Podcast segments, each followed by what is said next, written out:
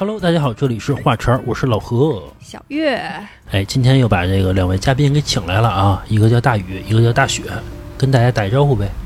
大家好，我是大宇。大家好，我大雪。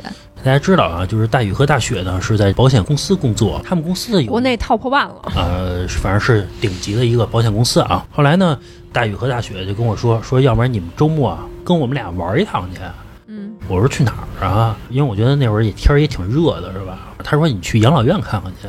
嗯但我心目中的养老院会有一个定义，养老院就是一帮老头老太太坐在轮椅上，靠着窗户坐一排，然后小护士来了，这个发一苹果，那个发一梨。对，反正比较凄凉。你知道我被一个电影所误导，桃姐啊，就是那个刘德华演的电影，哦就是他的以前家里边的保姆嘛，后来去了一个养老院，就巨凄凉。包括身边的老人，今天这就没了。他们住的地儿呢，也是拉一帘儿似的，或者说是一个很小的一个房间，还会互相攀比，就是你儿子上礼拜来看你了，我儿子上礼拜给我花了两千块钱，啊，没儿子的怎么办呀？反正吧，给我感觉就是很凄凉。包括那个老头老太太电影里边那样啊，就是那种，呃，就反正就那种，你你懂吧？就是目光呆滞，嗯坐一轮椅上面怎么怎么样，我就不是特别想去这地儿不是一娱乐场所，啊。我觉得干嘛去呀？嗯而且还有一种感觉就是当义工什么的那种，你知道吧？是不是让我干活去？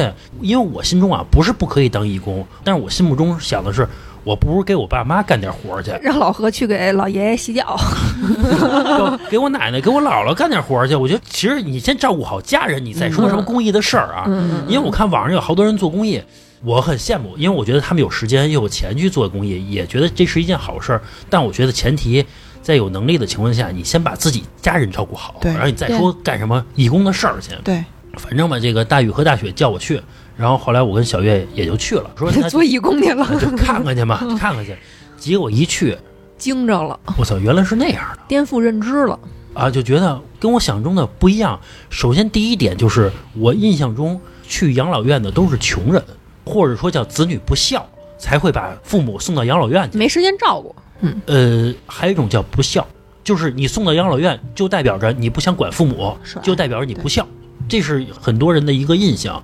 因为我最早，我大妈包括我妈他们几个人去聊天嘛，就是说以后，因为现在都是独生子女，他们几个聊天就说说老了以后我就去养老院吧，也别给子女添负担什么的，还得照顾什么的。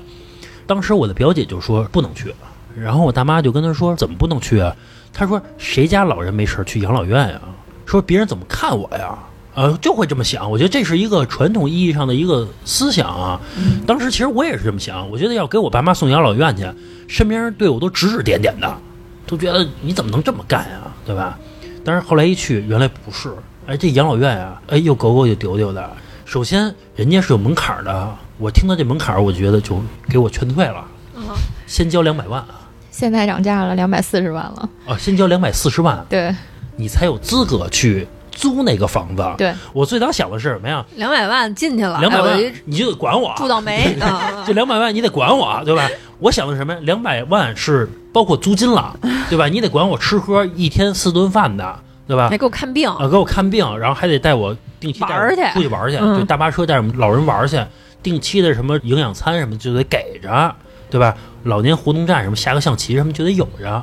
后来发现不是，现在是两百四十万是吧？先交两百四十万进去，然后他这两百四十万是，呃，你可以买我们公司的一些产品，但产品不限哈、基本上都是那种有收益的一个算是呃保障型的养老产品。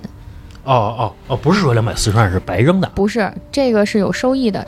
呃，你的钱呢是看你的一个情况，反正他这是私人定制产品。有的客户可能考虑到的是子女的传承问题，嗯还有的客户考虑到这个钱我丁克我就花自己身上，或者是呃还有一些考虑比较多的，像有钱人吧，咱们就说企业主，他考虑到未来的一个资产隔离啊，这种都是可以帮他做到的。哦，先花两百多万买你们公司一产品呗，不管是理财型的还是说医疗型的，反正买东西，我医疗型不行啊，哦。医疗型不行啊。啊。嗯，是定向产品，基本上都是那种，呃，你可以管它叫理财，因为它跟理财还是有一定区别的啊，只是说它具有一部分的理财功能。哦嗯，对，收益没那么高。对，啊，反正就是先花两百多万，然后呢要交租金的，然后我第一想法就是租金就是一月三千块钱，因为它那个社区确实不错啊，包括里边的房间格局什么的，确实也挺大的，装修也挺好的。我想法就是，我都交了两百多万了，我不随便挑吗？我挑一朝南的，挑一百二十平的。你房钱不得给我便宜点儿？我都入会员了，你这个会员费只是你的入住资格，相当于你在我这儿有了这个入住的资格。那你有资格之后，你就按照你户型大小去收费，每个月月租费不一样。咱们拿北京举例子吧，因为我们现在是呃全国三十三个城市都有我们的这个社区了。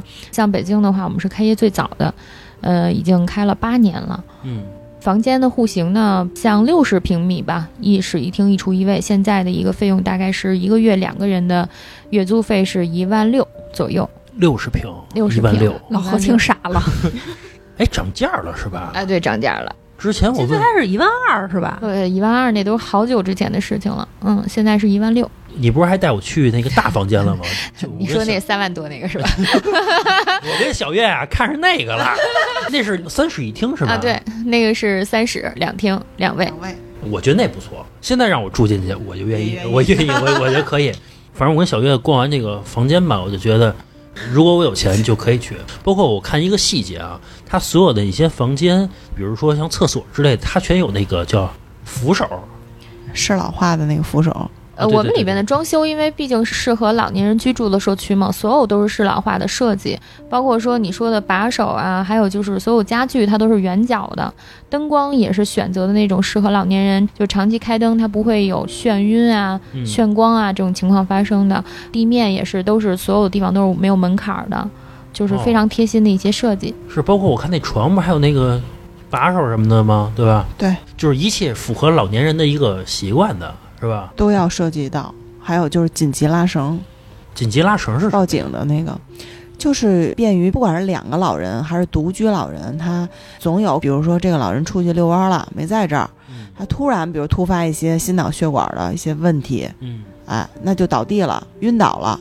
这种时候其实他是有一个黄金抢救期的嗯时间的，啊、那这个时候老人身上他外出的时候也会挂一个，但屋里的每个房间包括厕所都会有。这时候他只要一摁那个钮，基本上是在三分钟之内，园区里我们自己的医院的医生、安保人员、生活管家会同时到，哦，然后就开始进行救助了。比如说遇到一些什么危险了呀，跌倒了，还是说身体自发疾病的跌倒，就要赶紧进行救治了。哦，他身上也有一东西，对他出去的时候呃会给他挂一个，对，女士是一个项链，男士的话是手表，哦，带定位的。我刚才还想呢，一个老头儿摔在这个客厅中间了，我怎么能爬到那个拉绳那地儿去？你知道吧？这是一有难度的事对儿，他爬不过去。而且我们屋里是有红外的监控的，啊，它这个监控不是像咱们家里的那种监视器那样的，它是远红外的一个监控。如果说这个老人长期在一个地方没有动，那么就会触发报警。我想到是这样啊，一老头儿，我玩电脑呢，你你甭管我。不是，那你玩电脑的你是有动态的呀，哦，他它会检测你的动态呀。哦哦哦嗯，我以为说就是你坐那块儿，一会儿咣我就开始进人了，给你上手段了。我以为是这样。总的来说吧，让我和小月啊长见识了，就和我们印象中的这个养老社区不太一样，但是其实也没有让我觉得让我那么的一个惊艳感。为什么呀？因为可能我年轻，就是我想的是什么呀？比如我要进去社区，那不得嗨一下，你懂意思吧？不得玩一下，对吧？蹦起来哎，，反正就是整体的氛围是那种年轻感。后来我发现不是这样的，就是你去那个养老社区啊，巨安静。就是在楼里面，不是还有那种老年的那种活动室吗？好像我看有乒乓球啊，包括图书馆，还有什么下棋的地儿。可能偶尔啊，就是我们那天去的时候，会看到一两个老人也从那儿待着，就觉得悄无声息的。嗯，因为那嗯时间段正好是他们午休的时间，咱们进去的时候啊正好是吃完午饭去的嘛。如果要是那个大概三四点钟的时候，你会看到他们的一些活动教室都是满的，因为他们有大概七十多门儿的一个开放课程。他们会在不同的时间有课表，有专业老师去教。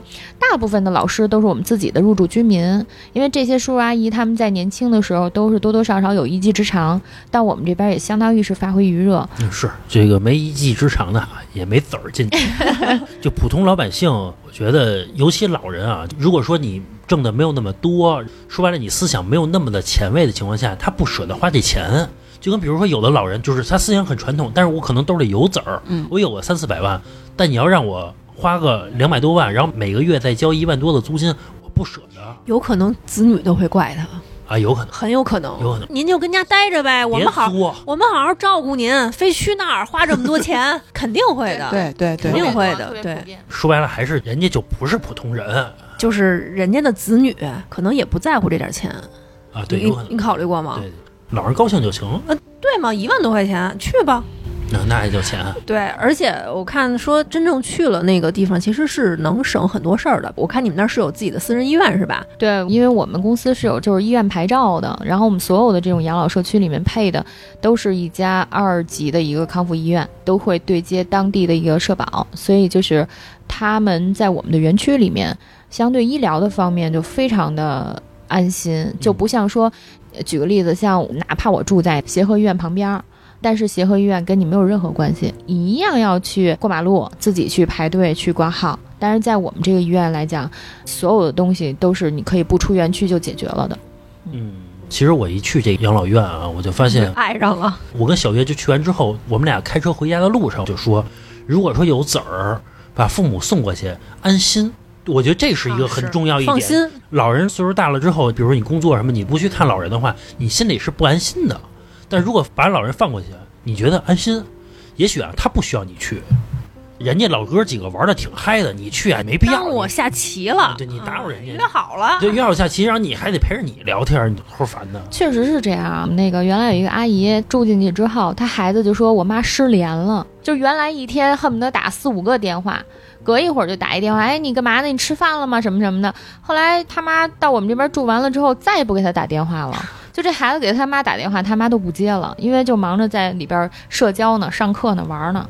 而且我看好像最近有一个新兴的一个词儿叫“候鸟式养老”，是你们那个公司提出来的，是我们先开始推的这个候鸟。我们现在不是三十三个城市都有我们的这个布局了吗？那未来还会再去找一些其他的地块儿再去开发。以现在的这个情况来讲，因为我们开业的有十五个园区了嘛。比如说像冬天北京这边比较冷的天气，那我可以去南方，像三亚呀，或者是苏州、杭州，然后厦门、长沙这种地方啊，他可以选择，只要有我们这个养老社区开源的地方，他都可以随便的去住。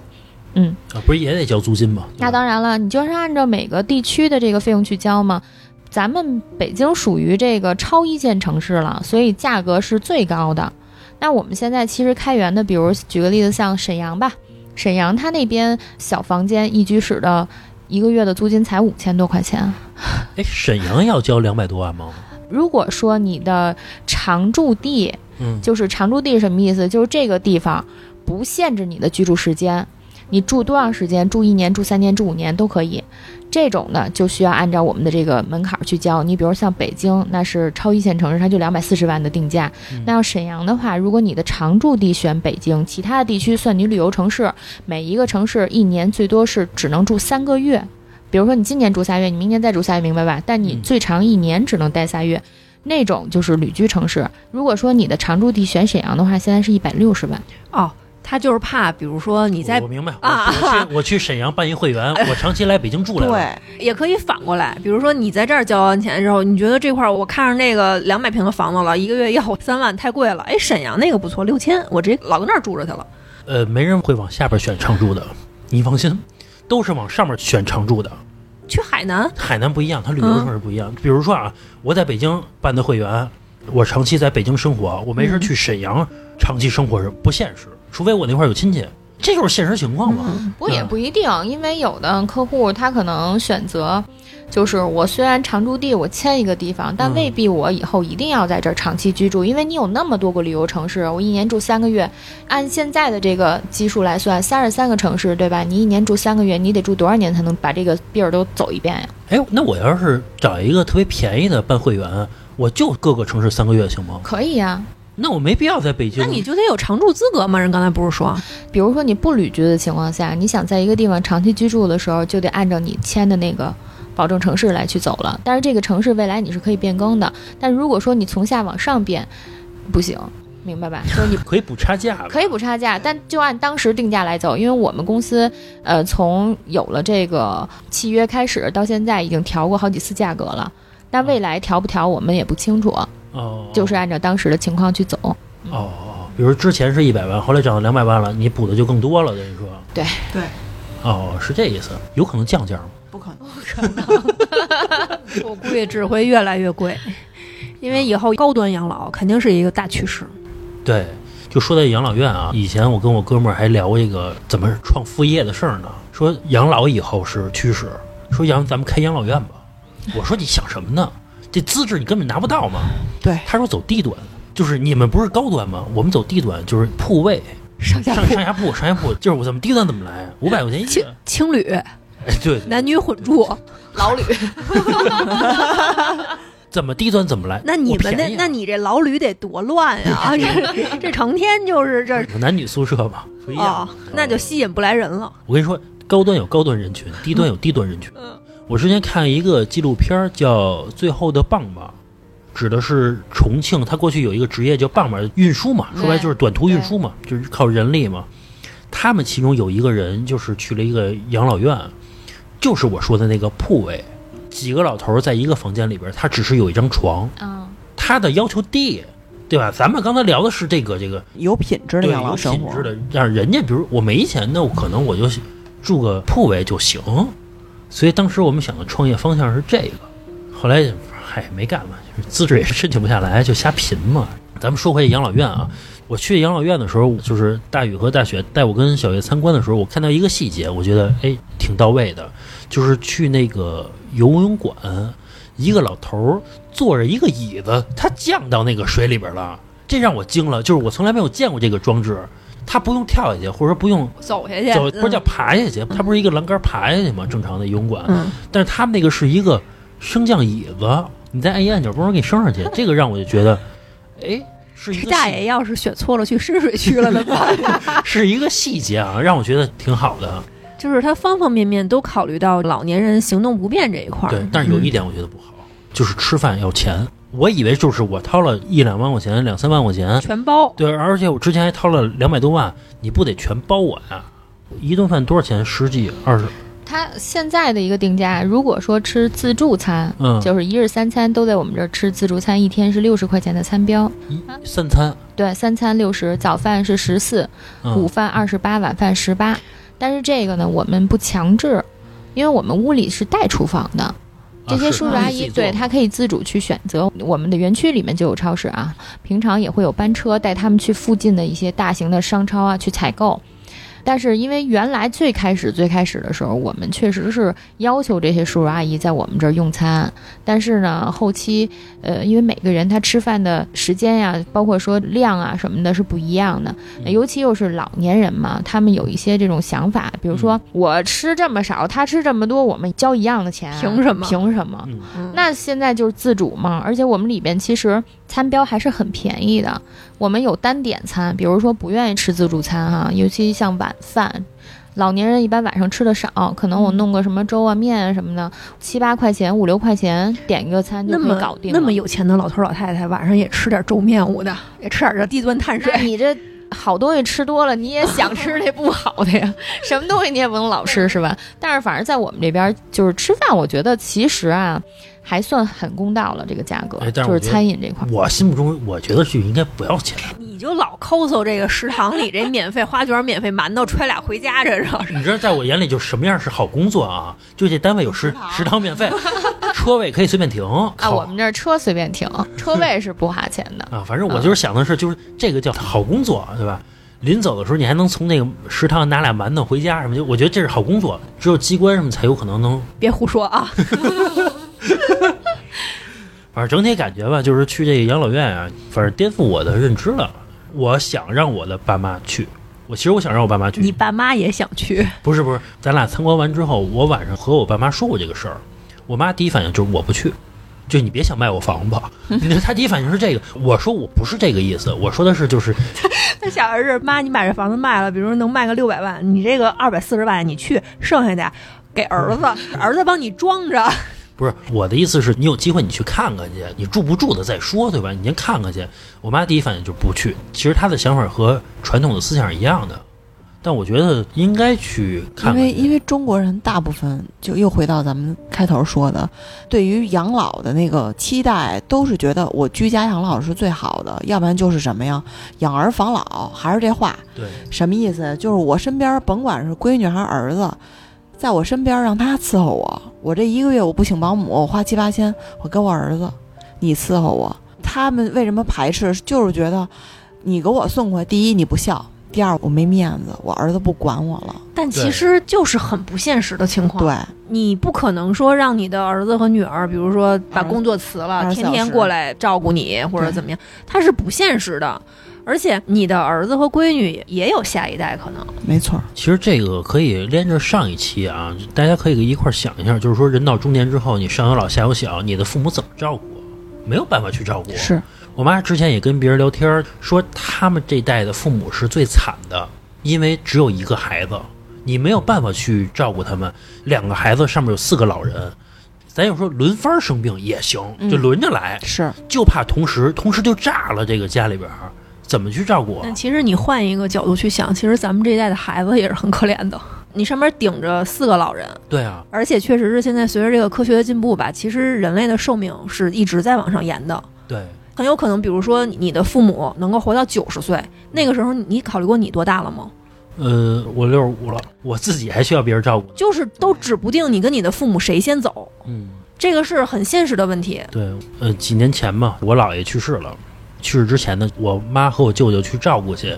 我姥姥和我姥爷只有两个孩子，我妈和我舅舅已经精疲力尽了，就是天天在医院照顾着啊，确实很孝顺，天天照顾着，陪床那么睡，就两个人你都倒不过来呢。倒就是不过来。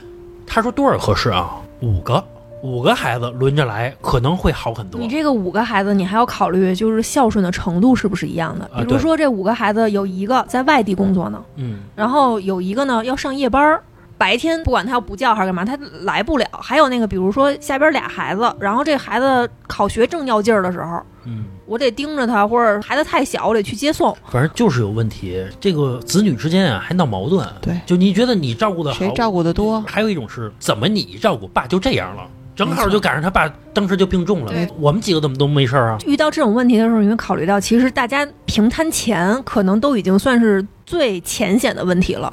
因为这个钱的事儿你好说，比如一万块钱，你有五个孩子，一人出两千嘛，能算得清楚。对，算得清楚。那你照顾这个事儿，比如就有的说，你看我照顾妈的时候，我这夜里头我老醒着，我扶妈去厕所去三次，你这一宿你都不行，那妈得憋一宿。你说你怎么当儿子的？你怎么当闺女的？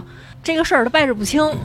我记得我姥爷那会儿基本就病危了，那会儿我姥姥就跟我妈还有我舅舅就说说你们两个坚持一段时间吧，说再坚持坚持可能就能好了，因为那会儿已经知道我姥爷肯定是不行了，其实就是最后就耗时间了。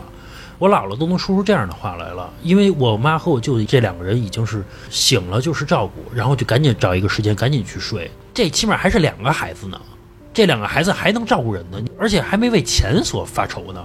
这他妈再加一钱，这俩人在闹矛盾，我觉得这家里就疯了。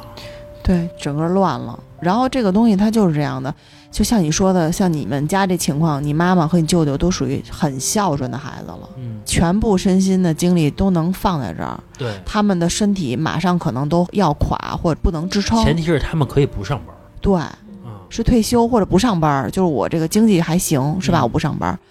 还有一种情况就是什么呀？就是你孩子在倒或者再加一个护工的情况下，也都不一定这个家里边能很平均。就像刚才小月说的，没法平摊，时间、精力和责任没法平摊，而且每一个人的精力都是有限的，你就会容易出现就是人性。这个时候又回到人性这儿了，比如说久病床前无孝子。我孝顺不了了，我的身体支撑不了了，或者所谓的，比如说护工、保姆虐待老人，为什么？二十四小时乘以三百六十五天，嗯。那我想试问，正常人是什么样的身体，壮如牛他也受不了，嗯，这个就是他最大的一个问题。而且现在的大家普遍工作跟二三十年前不太一样了状况，因为现在很多就没有说老人嘴里那种铁饭碗，越来越少了。你可能那会儿你的工资是固定的，对吧？我哪怕我跟领导请请假，跟单位说说，完了给我点假期去管管我爸妈。但是现在这些，尤其是私企老板的一些工作，包括他们现在年轻人那什么大厂的，本来压力就很大，对吧？我就有可能在我。就是工作非常好的时候被开除，那如果说我家庭遇到了这种情况，需要我长期请假呢，那那工作就丢了，对吧？对，就是这么现实，也是压力问题。呃，我还想过这问题，也不赖人私企老板，人家也得养家呀，对对吧？人家养活那么多人呢，对吧？你全是员工全这样，我企业垮了是也不行，对吧？人家也不是搞福利呢。哎，对，咱们说点那个开心的啊，咱们不是说这种焦虑的事儿了，就是你们这些养老院什么的。有什么有意思的事儿吗？就一老头儿，就是跟老太太，就是怎么着了？其实应该是有的，但是一般像这些居民的那些八卦事情，我们知道的比较少，啊，因为我们很少平常在园区里面工作。你想高端养老社区嘛，这个老头老太太呀都有点钱，一般呢这个有钱人呢，他在有点这个艺术细菌，有点这艺术细胞舞的，他这个感情啊就比较丰富。然后呢，人到老年呢，又很容易寂寞。大家呢志趣相投，每天呢在一块儿，自然而然的可能就会有钱玩的才花样呢。我跟你说，这 变态的全是有钱的。你看那穷人不变态，我跟你有变态的应该是从穷人变成有钱的那一波。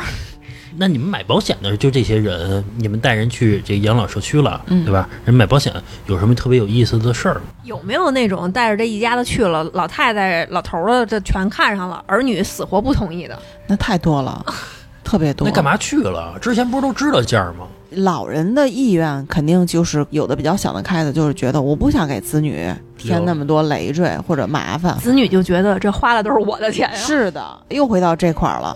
那你这钱你都扔这儿了，一个月月租费，好家伙，一万多两万多，你这要长寿，就小月说的，您活个一百，您住三十年，好，我这几百万没了，那这子女就开始干涉了，这是出于私心的角度哦，啊，真的，而且好多子女吧，他希望把老人的这个大笔资金握在自己手里。啊，啊他是不是觉得这个老人容易犯糊涂啊？就这种什么卖保险的，然后卖保健品的，什么叔叔阿姨那么一叫就糊涂了。其实不管糊不糊涂，因为毕竟你买了产品之后，这个钱是存在像那个保险公司的，对吧？他不是说随时都能把这钱拿出来了，而且他拿的时候也得需要这些叔叔阿姨同意啊、但如果这个大笔资金在他手里，那他不想怎么花怎么花吗？老人以后得听他的呀。哦，这倒是。那不是有好多老人我自己有子儿吗？就我自己花呗。对，所以他变着花样的就想把老人那子儿装自己兜里啊，对吧？比如说我装几天孝子，然后我把你那一千万存款打到我账户上，未来你生病了，给你请什么样的保姆，给你住什么样医院，那不是我说了算吗？有的人啊，就觉得这个父母只要一过了七十岁，父母的钱就全都是我的钱对了。，默认了，对啊，哎，说实话，我真不是这么想。我就觉得，如果说我付出一些，能让我爸妈过得很安心、很快乐，其实我是愿意的。但有可能不是让你付出一些呀，是让你付出全部啊。全部有点夸张了啊！我还得生活嘛，咱就是说这是很现实的事儿嘛。我的意思是，就是如果我有能力的情况下，我让我父母我稍微累一点，其实没有关系。这个我觉得是认知问题，其实跟经济没有完全直接的关系。对因为我之前有一个呃算是比较准的客户，那个阿姨两个儿子，一个儿子确实是不在身边，不在这城市啊，人家。另外这个小儿子呢在身边，其实很有钱，阿姨家里四套房，个两个儿子都独立，自己挣的都挺多的。嗯，但是当时阿姨的意思就是，肯定就是要卖一套房，然后自己就住进去嘛。因为阿姨一个人身体也不好，七十多岁了。哦，也特别喜欢，就跟老何和小月看完那个反应，哎呦，真好，太好了，就没想到能自己能有这种晚年生活。然后儿子直接就杀出来了，直接跟他妈开始，也不叫 PUA 吧，也不叫洗脑，反正就开始构建宏伟蓝图了。什么呀？不用妈，你不用住那儿去，嗯，等以后我给你开养老院。我们开始合计着了，我们开始选地儿了。我不在北京，对，我不在北京。阿杰也知识分子啊，说那你这养老牌照哪儿那么容易，普通人都能拿着？那没个没事儿啊，咱们打着城市的这个擦边儿啊，比如说廊坊、燕郊，我们都选好地儿了，到时候我就给你开，是不是离北京近啊？环境硬件那比你现在看这强多了。哎，都给已经讲好了。结果现在两年过去了，他这小儿子两套房也把着了，然后把他妈接到一个比较大的房子，给他找一保姆。小儿子开始去做区块链了，因为他有资金了。所谓的什么养老院，我不知道在哪儿呢。也许有一天他能做到吧，我愿意相信他善的一面。哦，就是很多这样的，就各种忽悠。嗯但是你从人性的角度，就是阿姨还是愿意相信自己儿子的，因为我儿子真孝顺。咱不老说嘛，这个养儿防老，一个可嗯能是防止我姥姥出现什么问题，还有一个防是那个防，哦，嗯，提防着。他会提防着你，因为你这个儿子长大了之后，他娶了媳妇儿，有了自己的孩子，没准还生两个、三个，这是一个很现实的问题，就是会往他的下一代考虑了。你可以理解为人都是无私的，他对自己的孩子是无私的，但是你永远不能说他对孩子的爱是和对自己父母的爱是嗯等量的，这个是没有办法的一件事儿。所以人就是这么一代一代传承下去的。对，他到了那个时候，他自然而然他就会考虑自己的家庭，自己的这个小家。然后父母呢，可能他岁数大了之后，他也会焦虑。他会想，我今天要看病，比如说我要花五万块钱，那我儿子肯定回去要跟我儿媳妇儿商量。儿子可能自己也会考虑，哎呦，这五万块钱，我是不是给我们家大儿子、小闺女的报个什么钢琴课、拳击课什么的？那这个花了看病了，那孩子这个课外班就不行了，这是特别现实的问题。所以老人可能上了岁数之后，他更想着说，钱我一定要攥在自己手里。你看，我就特注意这个，我从来不问我爸妈有多少钱，嗯，我就知道他们也不愿意告诉我。信任你，我觉得不叫不信任我，就是我丝毫不让他们有任何感觉，觉得我惦记这钱，我连问都不问。你爸妈呀，这是怎么想？拿这钱吊着你，他给你画饼，他说咱家也没多少钱，也就是三四百万。哎，你好好的给我们照顾走了，钱全是你的。我我我妈不会这么说，有的时候我会给我爸妈钱嘛，包括我会买什么东西，我爸妈给我钱，就是说那意思，这多少钱我给你，我都不要嘛。然后我妈每次都都跟我说，说我有钱，说我有，我说有多少钱啊？得得甭管我多少钱，永远是这样。后来我就干脆我连问都不问，因为我觉得他们内心会有这种感觉，就是人岁数越大的时候，手里握着钱越多，他的安全感会越强。对，这一定是这样的。就是人对于钱这个事儿啊，我觉得真的是天生的。就是过年的时候，我去看我们家这个小弟弟、小妹妹嘛，就开玩笑似的给个一二百块钱，就是你给他零食什么的不感兴趣，你拿出一个红包来，立马去抢。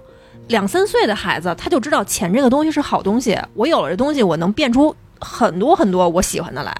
是，我觉得也加上社会的新闻的引导啊。你看，经常老说几个子女谁都不愿意养老人，这老人自己的房子卖了，然后分给子女了，以为是可以去子女家挨个串着住，结果这个这嫌弃那嫌弃，最后老人流落街头了，几个人都不愿意养他，总会有这样的新闻出现，会导致成这个。其实都不是新闻。我记得之前咱们在节目里面也说过，就是在农村很多很多地方有这个叫井儿子、药儿子、绳儿子，就是这个老人岁数大了之后，要么跳井，要么喝药，要么吊死。然后在日本，在多少多少年前吧，好好像是不是，我先问一下，为什么呀？就是要死，什么跳井，不给子女添负担？而且确实就是子女就不赡养。我记得那嗯是什么，就是那个，咱是哪期那个那个阴暗的秘密啊？对对对？对，有一个不就给他妈拴那屋里头，嗯，完了那个给剩饭剩菜，他们那老太太不就疯了吗？天天扒着那个门往外看，确实，就是农村这个现象其实是有的，而且我记得说那个日本它有一个山，好像是叫弃母山，就是老人到了多大岁数之后，背在那山上，对对，然后放在那个挺高的一个崖边儿上，就给那个老人推下去。这个在日本是有的，不是现在啊，几十年前。哦，反正我觉得啊，要是我老了之后，我就想住那养老院去，大学现在你不也想去吗？就大雪跟大宇的养老院，我不是他的养老院，他们 他们公司的养老院，他们养老院就好了，是不是这事儿？其实我挺想住过去的。我能住进那养老院的时候，可能我的上一辈儿可能也就岁数超大了，或者说可能也就没了。然后我现在想的是，如果能住进去呢，我身边的这个朋友什么全都叫过去，成天一块儿打个牌、金花什么的、麻将舞的是吧？成天就玩着，多嗨着，游戏机玩着，我觉得挺好的呀。就是子女你爱干什么你干什么去，你别找我，有事儿我给你打电话。也有可能就是以老何的性格，到那个时候就舍不得了。舍不得什么呀？你就想着这钱我得留给孩子了，留给孙子了，很有可能。而且我觉得绝大概率啊，这个是一个你可以叫中产，或者说从小苦惯了的人，他的内心深处的一个非常传统的一个想法。因为籽儿不够多。大雪之前跟我说一句话，我觉得挺对的。他说我们的养老院想买我们产品的人，最尴尬的是他只有两百万，这种人是最尴尬的，对吧？我要有五百万，我要有七百万，其实我很痛快，我就买了呗，对吧？关键是我只有两百万，我买了之后，我就拿我退休金去怎么怎么样了，我的子女我也留不下什么了。当我孙子买不起房的时候，他还骂我呢。你看你爷爷全他妈给花了，是肯定会骂你的。对，我觉得这个事儿其实不是考虑说你老了你有多少钱，而是要考虑你的孩子有多少钱。很有可能你老了之后，你觉得哎，我这儿有一千万，我觉得我可以后半辈子过得特好。但你儿子无业游民，你觉得你你能踏踏实实去吗？是是，我觉得老人应该心大点儿。其实我觉得当老人，包括养孩子，我觉得可能都是啊，心需要稍微大一点儿。你让他们自己去生活去，闯荡，你过好自己就好了。儿孙自有儿孙对对对，我觉得挺好的这个事儿啊。你为什么要为他考虑那么多呀？人多一辈子，这个理念是非常不错的，但是就是现在很多家长，尤其咱们这个中国传统的教育文化代代传下来，还是很多家长都是做不到，大部分。嗯，对对对对，是我能理解这事儿啊。我觉得归根结底啊，还是得有子儿，有钱你能兼顾很多很多东西，什么你都有了。反正我想的是，就是哥几个去那块儿吃吃喝喝去，成天玩玩去，我觉得挺好的，是吧？回到刚才老何说的有一个，就是说不敢问父母啊，你有多少钱啊？你回到这个问题，我就想到一个就特别现实的一个事儿啊，是什么呀？有的孩子确实是像你似的不问，确实也有出息啊，因为你自己赚的自己小家庭够花了，嗯我也不问我父母，我也不指着啊。然后呢，现在就出现什么问题？就是这个老人走了，走了之后有多少个存折，多少张卡，甚至是现金资产，还是多少什么其他的债券乱七八糟，不知道。因为老人他会瞎掖，甚至他忘，比如八十多、九十的时候，他就记忆力错乱了、混乱了，他就不记得了。嗯不记得之后呢，这个钱就自动的，大家知道吗？就这钱给国家充公了哎对，就好多这种呆账，银行有好多这种，就是人去世了，但是他账户里边的钱，就是孩子都不知道。这个很矛盾啊。非常矛盾。说明什么？就是可以防，但是呢，也别太防着，对，要不然肥水全流外人都都留个心眼儿。还有一个就是什么呀？利用一些工具，咱们可以规避一部分这种风险。就是我们有的叔叔阿姨，就是刚才你们说的那种，都是特别现实的。我们遇到太多这样的客户和这种情况了，但是为什么他们还选择会，比如说不管是在我们公司还是什么公司，他会存一笔这样的养老金？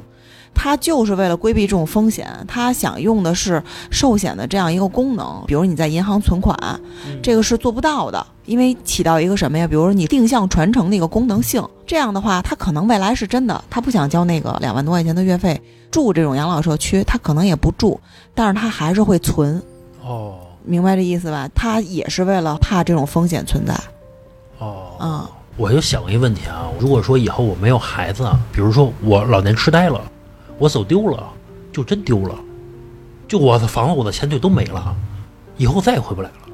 我想过这个问题，比如说小月要是先没了，就也没人找我了，就这辈子我就消失了，我就丢了，我就丢了。我就想过这个问题。那你还没付出这个好几十年养孩子的苦啊，呢。是我知道，所以嗯我的意思是，如果说我要能住这个养老社区呢，最起码是不是有人找我呀？丢不了，你住我们那儿丢不了。你那会儿要是没孩子，还没人惦记你钱，你能住那个三室一厅的？那有点不舍得，三万多块钱一天一千多啊！你看，就是比如说，真的 到时候候鸟式养老，一到这个冬天带你去那个海南了，就是一帮老头儿带着一傻老头儿，我跟你说，一帮老头儿不愿意带那傻老头这累赘。我觉得真正候鸟的人真的能那么多吗？就我想的什么呀？就是我能住进养老社区的时候，我身体不够，我老去那么多城市了，奔波了。它是有一个入住的条件，就是男性到六十周岁，嗯女性是五十五周岁以上就可以选择入住了。所以也没有必要说到你说的真的是胳膊腿儿都不能动了。老何，你再过个二十多年，你就能住进去了。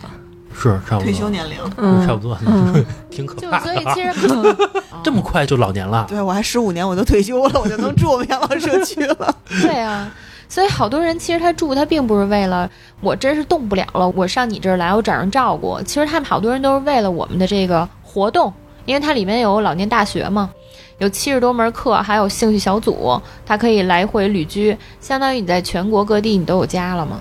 嗯，我觉得还是人家比较有追求或者叫比较有钱的老头老太太啊，你还愿意学这学那的去。你要要是我，我就不学。你知道，经常会听说老人一句话，就叫“我都这岁数了，我学什么呀？”真的会有这种想法。我觉得这是一个想法的问题。所以你就说，有的时候用钱去划分很多人群，是不是有道理的？是是有道理。是有绝对道理的。你看，经常有那种叫政策性住房，对吧？和真正的商品房，它是在一个小区，但是中间会给你拦一栅栏。比如一个小区四栋楼，有两栋楼和另外两栋楼是不往来的。商品房的人是不愿意跟政策房的人成为邻居有，那个卖不出去了。商品房就回迁房的，在这个小区院里头种地的，对他肯定是不愿意的嘛，对吧？反正我去大雪和大雨带我们逛的时候，有一老头儿坐一轮椅，他那轮椅还是静音的，是吧？电动的那啊，个。电动的就特别幽灵似的，出去滑过去了。我没有看到啊，小叶拍了我一下，说给我指。刚一指的时候，那老头正好拐过去了，就我正好没看见，说刚一老头过去了。我说哪有老头啊？当我们俩溜达过去之后，我看那老头就特别幽灵似的滑过去了，我觉得也挺有意思的，速度还特快，对对对特熟啊。我记得当时咱们不是要往前走，然后那大爷在咱前头嘛，看咱们要过，他就加速了。啊啊啊！还有一个细节就是住的那个楼，我发现它电梯是长的，是能放那叫什么轮床，担架，啊，能放担架跟轮床的，反正就那个医院那床啊，我觉得这是一个挺不错的一个服务。它哪栋楼的电梯都是非常宽的，都是可以放下担架跟那个。要不然大爷有个什么事儿，大妈有个什么事儿，不能给背下来呀。嗯，我觉得比较美好，就是我平时一到星期五我住在养老社区，我周末子女给我接走，对，这是一个很好的完很完美的一个状态。嗯，老住也烦了，就是我们那边有很多那个叔叔阿姨，他们会有这个入住分享。最早好多人都是这种想法，觉得周末回家，后来住着就不愿意回家了，以至于我们过年的时候，我们里面是有春节晚会的，是可以办桌餐的，好多子女什么的都会来到我们园区一块儿过年。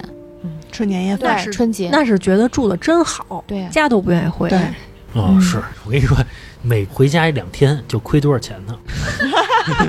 我一月我花一万到三万呢，老何这角度总是那么清 奇，花钱了，对吧？哎，没法这两天不花钱。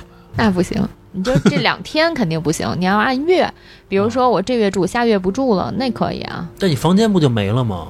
两种方式，你可以交一部分保留费，给你留房间；你也可以不交保留费，回来再给你安排也行。肯定有房间是吗？但不一定是你想要的朝向跟楼层了啊。哦，那等于说有的人搂住一好的，我再也不走了。不挪了。哦，酒店退房似的，就是哦下次来赶不上了。哎，大雨大雪，你想把你爸妈弄过去吗？我们家有入住函，花钱了，那当然我们家也有，花钱了。都花了，对呀、这就四百个。我赶上的比较合适，内购版，嗯，就我们就员工正式员工有工号这种的，一个人就一个名额。对我们俩是有内购名额的。内购版的就是当时涨价之前的价格的五折，哎呦，那挺合适的。一百万。嗯，就是现子儿就交了。当然我们你不是选的是十年交，嗯就一年十万，交十年一百万。钝刀子更难受。其实这合适。比如说我有一百万，我那九十万我还能做理财呢，呃，对，慢慢还能帮我生钱呢。是那这个一百万你们是买的保险什么的，是买理财型买的是吗养老的产品，类似于养老保险。他这个入住函是只能有一个人是吧？还是一间房啊？呃，是两代人。比如说我未来跟我的配偶，那不管我的配偶是谁，或者说我再找个谁，我就可以带着另外一个人住进来。我现在这年龄，我肯定不住嘛。那我有了这个入住函之后，我爸妈，包括说我现在我配偶的爸妈，这四个老人可以提前就先住进来，然后等到我和我那个另一半达到这个退休年龄时，我们再住。所以他是两代人。哦，其实就是花个两百多万，然后一大家子。解决这个养老资源的这么一个，但是最后不是只能一间对吧？不是不是，他可以三户人同时在里面。比如说我和我爸妈，还有我那个公公婆婆，举个例子，就是这六个人都在里边，哦，可以同时的。但是你租金要交三分那肯定是啊。对嗯对，小十万，六七万块钱，跟你说不舍得了，有点贵了，三间儿有点多了。那也可以选择两代人可以入住的，比如说三万多的那个房间，它是可以两代人同时住的。你反正三居室不能三间儿是吧？三间儿有点多了，我们现在基本就是两代人两户。三间的情况其实也少，就比如说大雪跟她老公到了年龄了，她的公公婆婆还有她爸妈，就是没法一块儿住，对没法一块儿住。对合着你们俩买了，嗯，对呀、哇塞！因为好啊，我当时看完了的反应跟你们俩一模一样，我就觉得有钱真好。我要有钱，我肯定得让我妈住进来，因为我妈妈是一个人，嗯，所以她未来她养老，我是特别特别担忧的。那是不是可以你跟你妈一间房啊？可以，母女可这样不就以。行吗？住时间长了也容易产生矛盾。对，你说这特别对，就是我们其实为什么现在限定就是不让呃朋友之间拼住啊，就怕这个。你朋友之间拼住，你没有血缘关系，对你万一你们俩打起来了，或者发生点什么矛盾了，就非常的不好说。这中间一一些事情，你说这个人岁数大了之后，是不是只能是和配偶住？相对来说矛盾最小的呀，是的，就是跨代就是容易有矛盾。是肯定的。对，观念不一样。就是你平时你们俩卖这个养老的这个产品，都谁找你们呀？或者说你们有什么方法能让他们哎过来？因为我觉得最难的是让他们过来嘛。我们公司其实是有一部分老客户资源的，所以我们可以用一些活动啊，邀约客户到我们的公司，包括我们的这个养老机构去参观。嗯现在呢，因为很多城市都有了嘛，嗯所以也不单单是像北京这种。呃，像昌平那个园区的参观，我们最近也在组织，比如去咱们邻居天津啊，包括去沈阳，包括去苏州、杭州这种几日游的活动啊。嗯所以很多客户呢，其实也是通过一些渠道，对我们多多少少有一些了解，也是愿意去看看，就是亲身体验看一下，跟听着的肯定是不一样嘛，感受就特别不一样。哎，我听说你们还带老人出去玩儿去是吗？对，这就是我刚才说的，比如说去苏州、杭州的这种两日游、三日游，或者说一个礼拜都不一样。除了到我们的园区去做一个参观，我们还会有一些景点儿带他们去玩一玩，体验一下每个城市不一样的就是风土人情。花钱吗？看去哪儿了。其实你要是北京或者是天津这种比较近的地方是不花钱的，但如果去像什么沈阳啊、苏州、杭州这种，我们会象征性的收一点钱，呃，看它的一个行程。因为我们定制这样的活动也是需要找旅行社的，我们自己肯定不可能去组织，对吧？我们要跟旅行社提前订餐、订车、订房间，这是你们自己掏钱？对，这是我们自己掏钱。不是公司掏钱啊，不是公司，公司会给我们一些补贴啊。但当然，因为我们这工作模式，我们是代理，是我们是代理的这个合同，我们不是正式员工嘛，所以其实很多东西我们是需要自己去花一些经费的。所以呢，我们有这个成本在。如果说客户答应我去了，但他临时他不来了，那我的这个整个的行程。这个费用就白交了，所以我们肯定象征性收一点钱，也让他重视这件事儿，但不会很多。嗯，那肯定得找那种就是高意向、超高意向的用户，别就那种旅游去了就跟着玩儿去了。真是傻玩儿去了。嗯，对，反正这个东西也是要跟客户去沟通一下。首先呢，也要看一下他对这个事儿的一个认同度嘛。我们也会先去见面了解一下，然后再去看看这人嗯他有没有籽儿，差不多了得。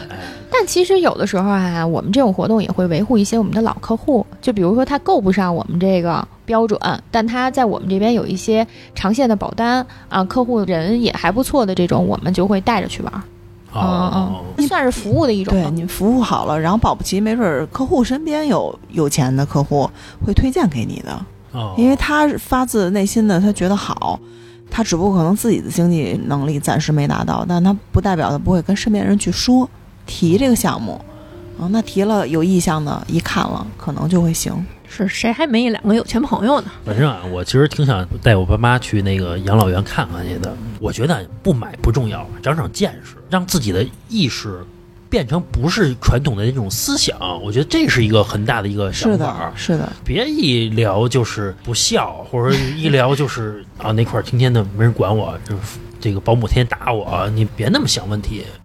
我们公司其实做这个项目，也是想通过这个事情改变国人对养老的一个观念的转变。嗯，对，因为我之前去你们公司，我看你介绍还有这个墓地的，对，我们是从阎摇篮到天堂的一个闭环。真吓人，听着这辈子的。不是就感觉很快，我们打造的就是四位一体的一个商业模式。呃，如果说你想买我们的这个入驻资格，你不是需要在我这儿投一个保障吗？嗯但是那个产品是可以去选择的啊。嗯那这个统称呢，我们就管它叫卓越理财板块儿，这个是由我们的资产管理公司去运营的。啊、那我们的这养老呢，就是我们那个活力养老，活力养老这板块儿呢，主要就是做这个养老社区这个产业链，还有我们的这个高端医疗。嗯、我们有自己的医院，包括说我们有那个跟外资公司一样的这种高疗服务，比如说去一些昂贵医院，像和睦家呀、什么东区儿童医院呀，啊，它这个都是可以直付啊，这种我们也是有的。嗯还有就是绿通也是含在这个高端医疗板块里面的。最后一个板块就是你刚才说的这个墓地，这个是我们终极关怀板块。除了有墓地以外，我们还有自己的这个殡葬服务，就从医院可以接手一条龙，相当于什么告别呀、寿衣寿盒呀，一直到这个下葬，这个都是我们来去对接的。还有一个呢是对接，就是我们的养老服务跟这个终极关怀之间的，叫安宁疗护。嗯这个其实咱们国家现在不是很普及，这个在国外会特别多。就比如说我在医疗条件已经不能再让我去往更好的发展了，就治不了了。就是咱们通俗的讲，什么那个癌症晚期，就耗着了。对它非常痛苦，但是呢，人又不会那么快去走，对吧？它需要一个过程。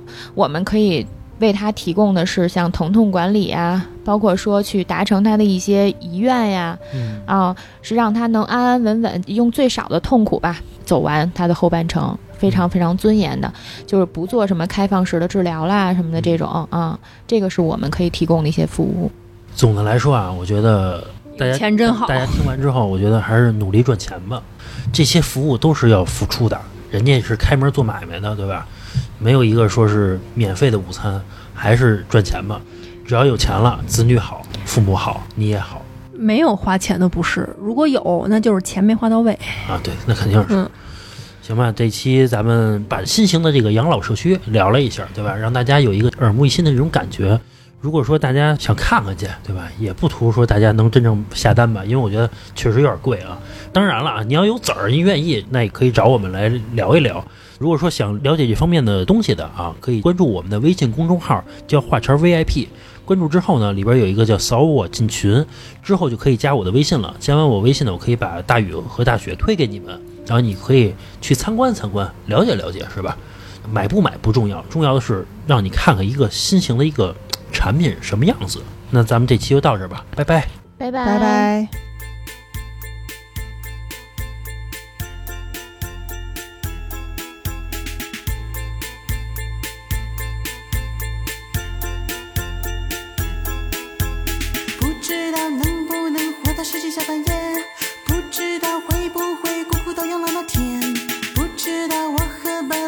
十年前，不知道可不可以去病患养老院。听说那清少的平民在公赛体面，社交恐惧一定说自己一人一间。听人说强制化四方个人一条线，我肯定要用红蓝装色装饰绵绵。隔壁的那位老了，也还像